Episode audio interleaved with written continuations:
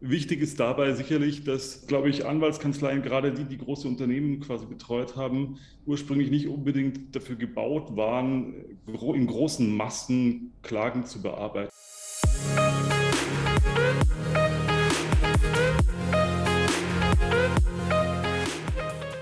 Herzlich willkommen zu How to Legal Tech. Hier erfährst du, wie du bereits ab dem Studium Legal Tech umsetzen kannst. Hallo und herzlich willkommen zu einer neuen Folge von How to Legal Tech. Jana spricht heute mit Axel Gillissen über das Thema Legal Tech im Zusammenhang mit Massenklageverfahren.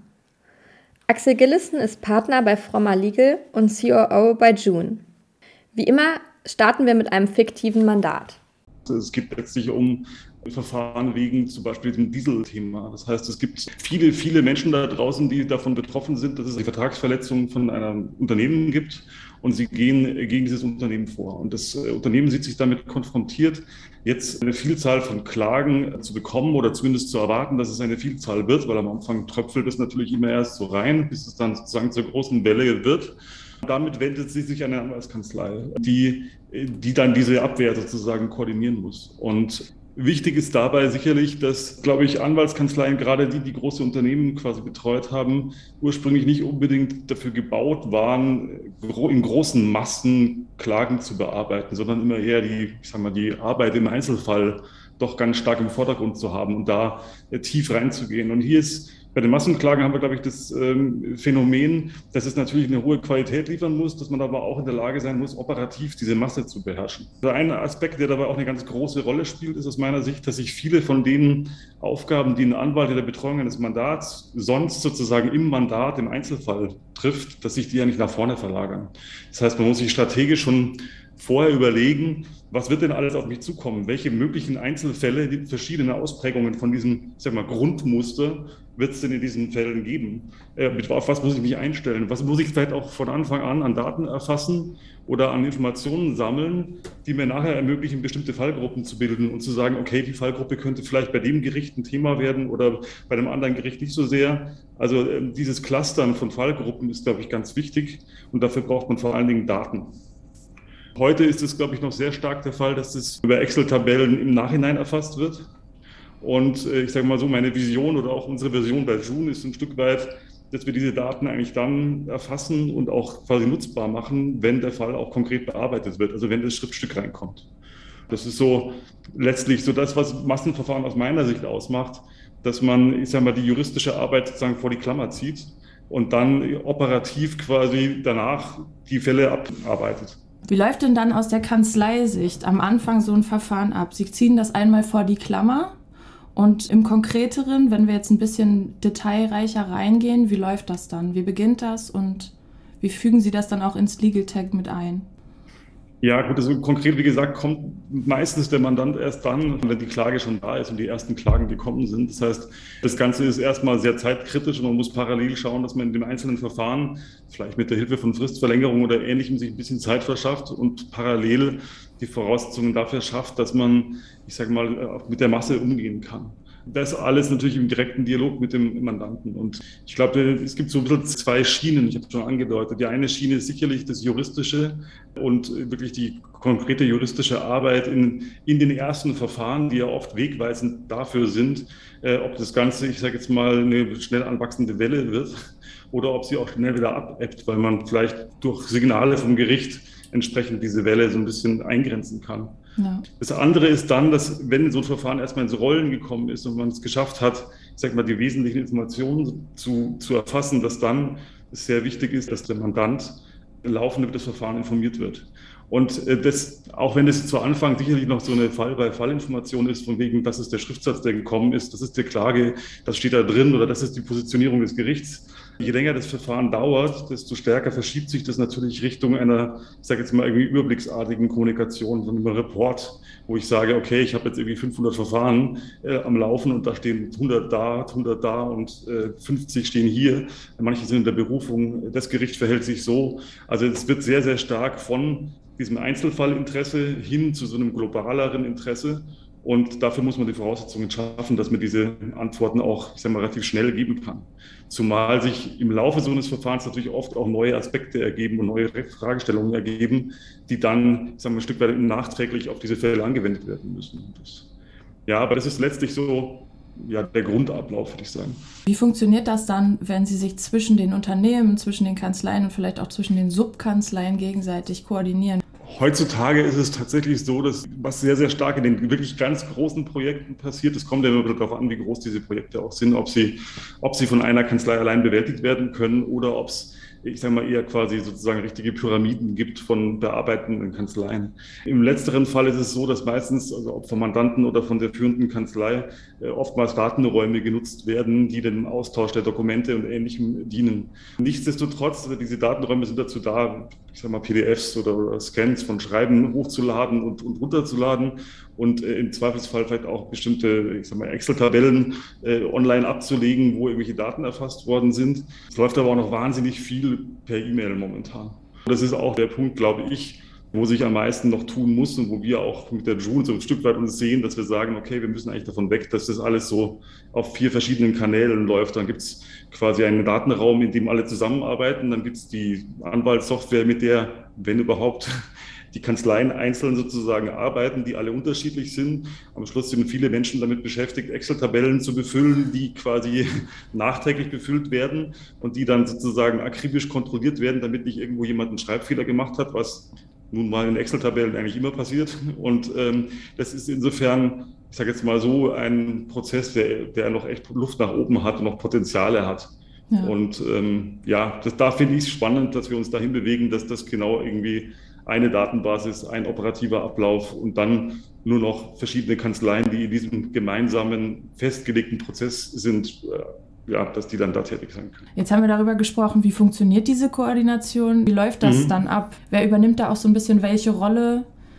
Ja, ich meine, ganz grundsätzlich muss man natürlich sagen, ist der, ist der Mandant jetzt erstmal quasi natürlich der Herr des Verfahrens dahingehend, wen er irgendwie auch einschalten will. Und der hat letztlich die letzte Entscheidungsgewalt darüber, wie das Konstrukt darunter aussehen kann und soll.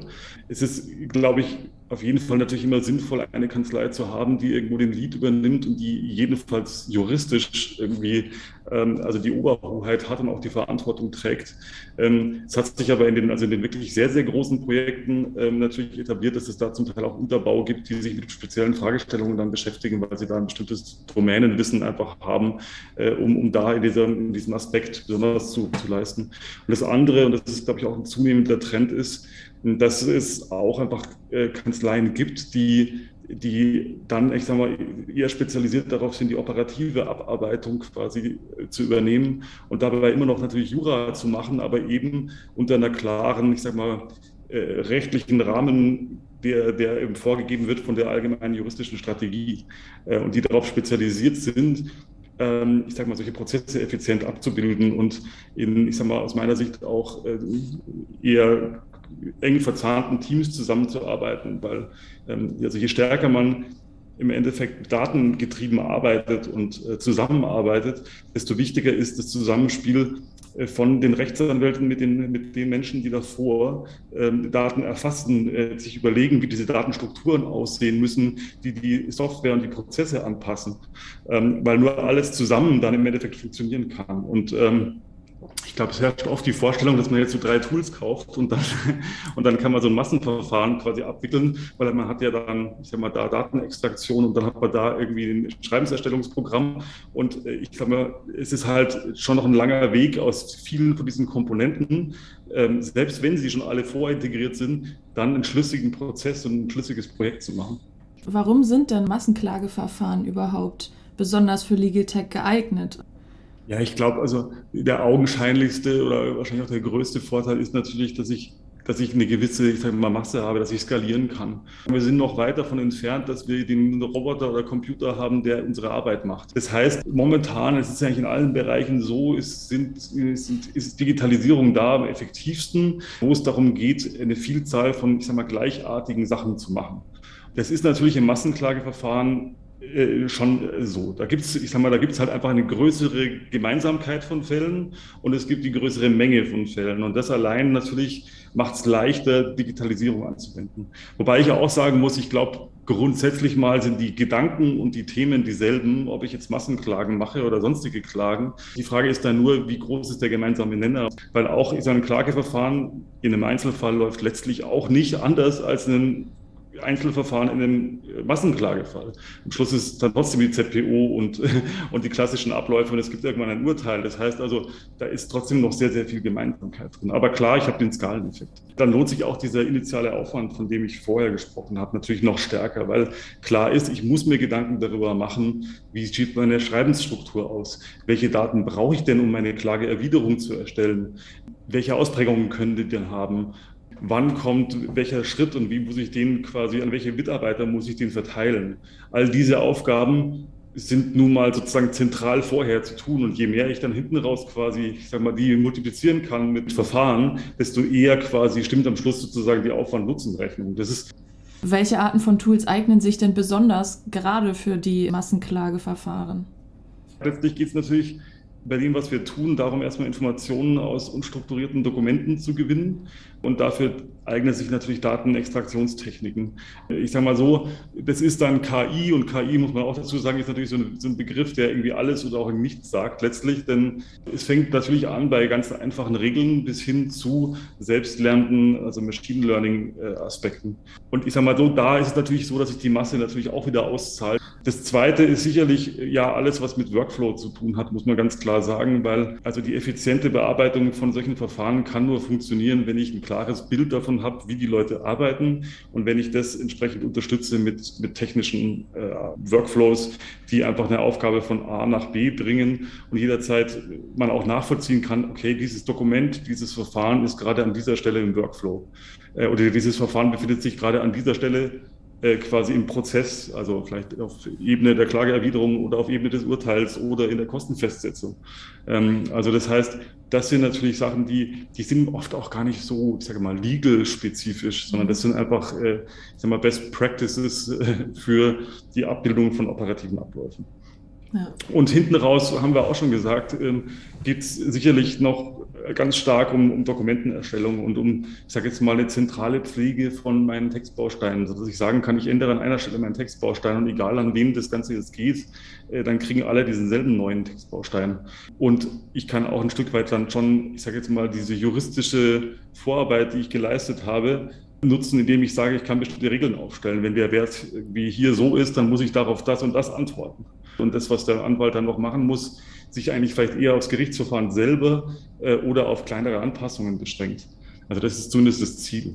Ja gut, daneben gibt es natürlich noch kleinere Tools, die aber oft auch wichtig sind im Massenklagenverfahren, gerade äh, wenn es dann darum geht, einen Dokumentenvergleich zu machen, zu sagen, okay, ich habe jetzt da einen Anwalt, der sozusagen ganz viele Leute vertritt und der ändert seine Strategie. Dann will ich natürlich wissen, hat er jetzt letztes Mal dieselbe Klage geschickt oder dieselbe Stellungnahme geschickt, äh, wie die, die er mir heute schickt. Und damit muss ich umgehen. Wenn man jetzt aber mal auf die andere Seite schaut und nicht nur von der Kanzlei aus guckt, sondern vielleicht auch mhm. mal von den Behörden, von den Gerichten aus, wie könnte man denn dann da regulatorisch sicherstellen, dass Gerichte nicht systematisch von solchen Massenklageverfahren überlastet werden? Das ist ja nun mal durchaus ein Problem ich sehe eigentlich keinen Grund, warum wir das hier regulatorisch sicherstellen müssten. Ich bin auch der Meinung, also ganz grundsätzlich mal, dass jeder die Möglichkeit haben muss, seine Interessen durchzusetzen. Und aus meiner Sicht kann die Antwort nicht sein, dass wir jetzt, ich sage mal, den Zugang zu den Gerichten wieder einschränken, den wir gerade erst eröffnet haben oder den auch, ich sage jetzt mal, durchaus mal, technische Lösungen zum Teil oder zumindest Legal Tech-Anbieter irgendwo eröffnet haben. Sondern die Lösung muss ja eigentlich sein, unsere Gerichte fit dafür zu machen, ebenfalls mit dem Phänomen umzugehen. Also insofern, ich glaube, da ist noch ein ganz weiter Weg für uns und ich glaube, also das regulatorisch abzuwürgen sozusagen, wäre für mich echt eine Kapitulation. Was sind denn die Entwicklungspotenziale für Legal Tech, gerade in diesem Bereich der Massenklageverfahren? Was kann man denn da noch ausbauen? Also mein Gefühl ist, dass wir, also wir sind auf dem Weg dahin, aber wir sind noch lange nicht da. Also wenn wir wirklich diese Verfahren sagen wir, komplett auf einer Datenbasis führen und, und wirklich an der Stelle äh, auch, auch Real-Time-Daten kriegen, dann werden wir, glaube ich, erstmal die Möglichkeiten ausschöpfen, was mit so einer einheitlichen Datenbasis möglich ist, was man vielleicht auch schon an Möglichkeiten hat, bestimmte Prognosen abzugeben, äh, ich sage mal, KI da zu nutzen, wo sie, glaube ich, was kann, was der Mensch ja gar nicht mehr kann, nämlich aus Daten auch mal, ich sage mal, Prognosen anzustellen, Zusammenhänge zu knüpfen, die ich als Mensch gar nicht vielleicht so sehe. Und deswegen, das, das ist das, was mich auf jeden Fall am meisten interessieren würde, wenn wir dann wirklich mal dahin hinkommen, dass wir diese Daten alle wirklich zusammen haben und, und wissen, wie unsere Gerichte quasi funktionieren und aus vielen Fällen, ähm, ich sag mal, die, diese Informationen ziehen können, was kann man daraus noch, noch lernen über unseren gerichtlichen Prozess? Wo sehen wir, ich meine, letztlich kann man dann auch wahrscheinlich bei großen Klageverfahren wird man irgendwann ein Gefühl dafür kriegen, wie unsere Rechtslandschaft so in verschiedenen Städten und Ländern quasi auch funktioniert. Das, das wissen wir heute so bauchgefühlsmäßig natürlich als Anwälte oft, irgendwie welches Gericht wie schnell ist und so weiter. Aber ich glaube, allein das wäre schon wahnsinnig spannend und äh, daraus auch Folgen zu ziehen. Ja, das war auf jeden Fall ein wahnsinnig spannendes Thema. Vielen Dank, dass ich da mit Ihnen drüber sprechen durfte, dass ich ein paar Fragen stellen durfte und auch mal so ein bisschen reinschauen. Sehr gerne, vielen Dank. Das war es auch schon wieder mit dieser Folge von How to Legal Tech. Vielen Dank, dass du zugehört hast. Wenn du Feedback, Anregungen oder Kritik hast, kannst du dich gerne jederzeit über LinkedIn, Instagram oder unsere Website illegal.technology an uns wenden. Bis zum nächsten Mal bei How to Legal Tech.